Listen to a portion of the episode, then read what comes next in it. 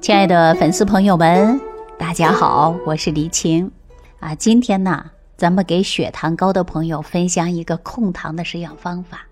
其实这个方法呀，它的组方都是健脾养胃的。那为什么要健脾养胃呢？啊，咱呢从张大姐说起。张大姐家住山东，而且啊，当年她是五十九岁，当时她的身体非常瘦，她的症状啊，跟大多数糖尿病的人一样。喝得多，尿得多，浑身无力，吃的也多，晚上睡觉时间特别短，大便呢基本上是前干后稀不成形，有明显的手麻木的现象，又麻又木的。看他的舌苔照片呐，舌红少津，苔燥。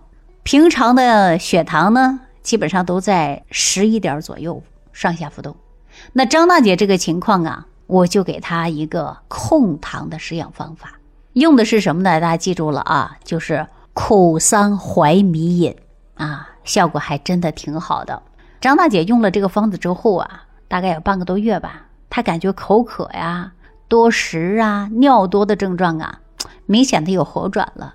但是呢，活动的时候啊，还会感觉到有点疲劳乏力，舌苔也白。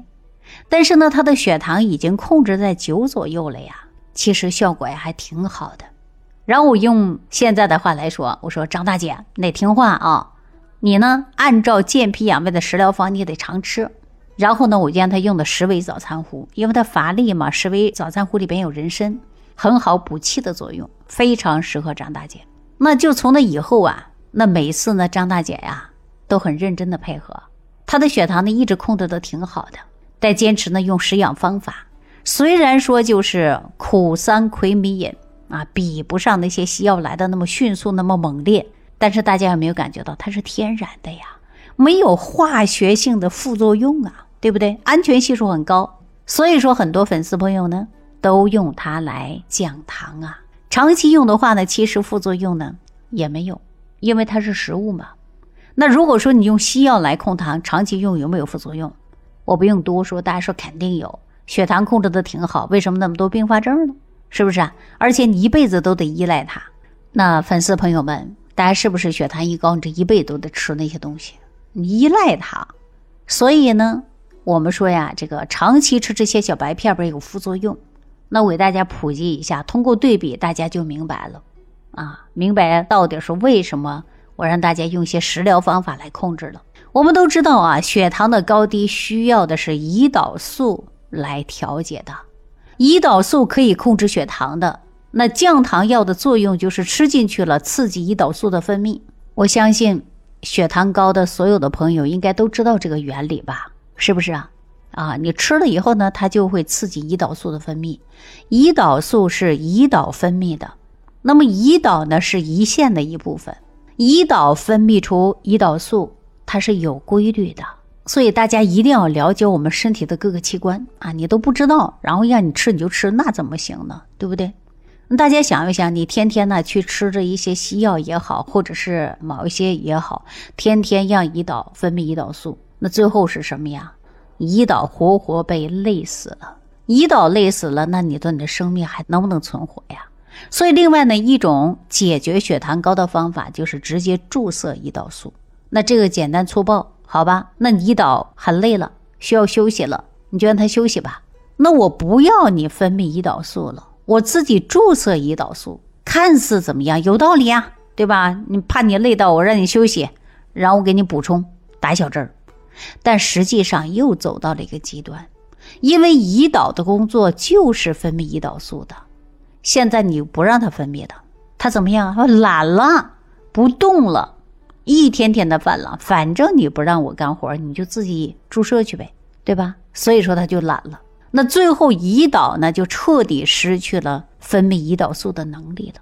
长此以往呢，你吃降糖药啊，直接注射胰岛素啊，都无法从源头上来解决血糖的问题了，只是解决了标，没解决了本，而且副作用很大。它们是有区别的。那降糖药就是拼命的刺激胰岛分泌胰岛素。让胰岛时时刻刻不能休息，最后啊累的怎么样？上气不接下气的，累死掉了。这就像我们说疲惫不堪。举个例子吧，就像马儿一样，也很疲惫了。不但呢你不让他吃草休息，反而呢快马加鞭，使劲抽它，让它跑快，最后把马不就累死了吗？是不是这个道理？那直接打胰岛素啊，就会让你的胰岛彻底罢工了。反正有人干活，我就不干了呗，彻底罢工。所以我们建议啊，初期血糖高的朋友不要着急吃降糖药、注射胰岛素，我们应该选择呀，先养调养。大家有没有发现，就是你初期发现了，然后你重在养，养着养着怎么样啊？好了，是不是啊？所以我们可以选择中医来调养。那之所以我们血糖值会升高，并不是你身体本质上糖多了，糖是高营养的物质、精微的物质，对身体呢能够补充的是元气呀。那大家想一想，血糖高、高血糖，那糖是不是就放错地方了呀？糖本来是应该被身体吸收利用的，现在不吸收了呀，暂停在哪儿？血液里了呀，所以出现血糖高。糖尿病患者还有一个很矛盾的地方，一方面是。缺糖，另一方面血糖就是高，所以说啊，医生目前呢无法解决这个问题。那西医呢目前只解决了一部分，就是呵呵 打压血糖，控制血糖，甚至呢打压血糖的后果，拆东墙补西墙。所以中医如果说巧妙的从源头上，还可以真正解决这个问题。中医既不去打压血糖，也不会增加血糖，它不是治这个病症。而是产生的症状上去找原因。你听哪有一个说中医治疗糖尿病的？他解决糖尿病的问题都得通过改变糖尿病人的体质，扶正，用扶正的角度来调理血糖的。那中医从来不是治的，叫什么叫调理？调理这两个字的意义很深的，调和养，对吧？叫调养，最终达到的是什么呀？和谐。中医认为，之所以血糖高，糖是没有被身体吸收利用。糖吸收利用了，靠什么呀？大家知道靠什么？靠脾呀，脾主运化呀。注意，中医的脾不是西医解剖学上的脾，中医脾是一个完整的系统，包括大肠、小肠，还有胰腺啊，它是一个系统。那脾胃呢，是气血生化之源。那胃主受纳，脾主运化呀。我们吃进去的任何食物都变成了一部分，靠脾胃的运化。那脾胃运化出问题了，你吃再多的营养无法吸收，所以说要从源头上解决血糖高的问题，就要解决脾胃的问题。那接下来我就跟大家说啊，苦桑怀米饮啊，它具体怎么做呢？大家记住了啊，这个方子：苦瓜干儿啊，记住苦瓜的干儿二十克，桑打的菊叶十八克，然后呢就是怀米十五克。那苦瓜呢是降胃火的呀。一味良药，那血糖高的人都知道了，就是胃强脾弱的症型吧。吃的多啊，想吃，消谷善饥，胃火大，所以说呢，总想吃东西，但吃了呢又不吸收。这个时候我们怎么样降火呀？把身体里边的津液都烧干了，所以说人越来越瘦，口干舌燥的呀。那这个时候苦瓜可以降胃火，清热解毒。苦瓜还能够降心火，胃火旺人就心火旺，为什么呢？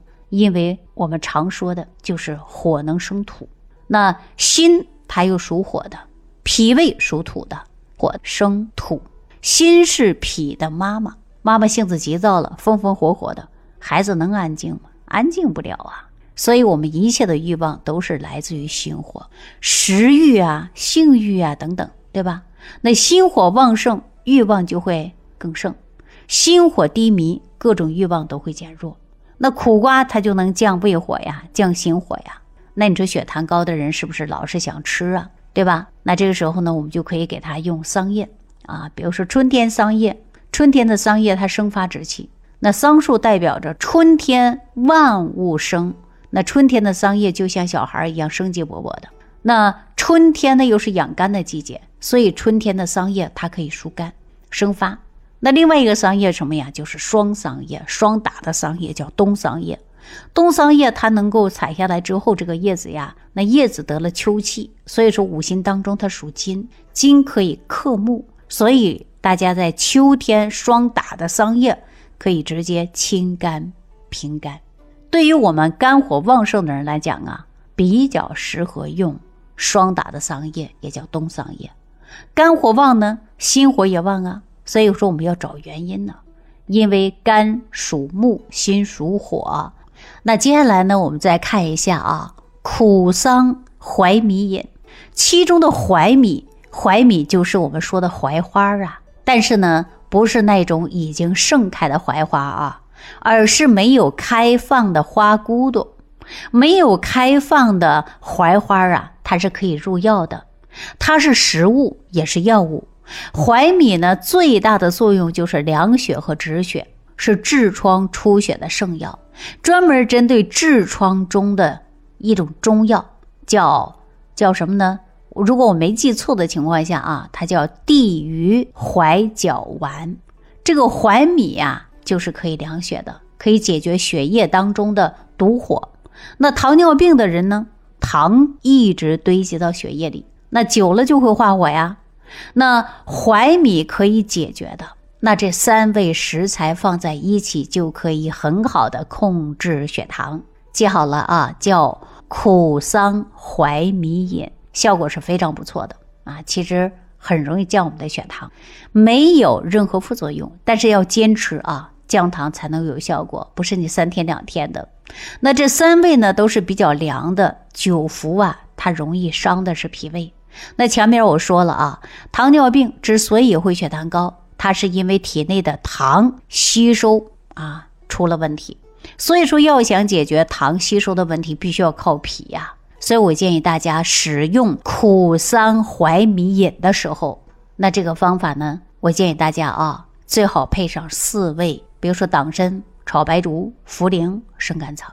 啊，大家都知道这是千古第一方，叫四君子汤啊。四君子汤对于脾胃来讲，能够起到保驾护航的作用，很有降糖的效果。所以呢，我很大胆的啊来用，一方面驱邪，一方面呢能保护我们的正气，这叫标本同调啊。所以说，张大姐刚开始用的时候啊，就是苦桑槐米饮啊，再加上四君子汤。啊，配合着一起用，控糖效果非常好，也算是治养病重、药食并用的调养方案吧。坚持有一段时间之后啊，那又配合着早餐糊，每天呢吃上四十克当早餐吃，效果挺好的。到现在呢，张大姐也坚持啊，血糖高的人呢可以吃一些山药干啊，啊，它能很好的补脾的，还而且还可以降血糖。所以说，糖尿病的人呢，饮食上是比较严格的。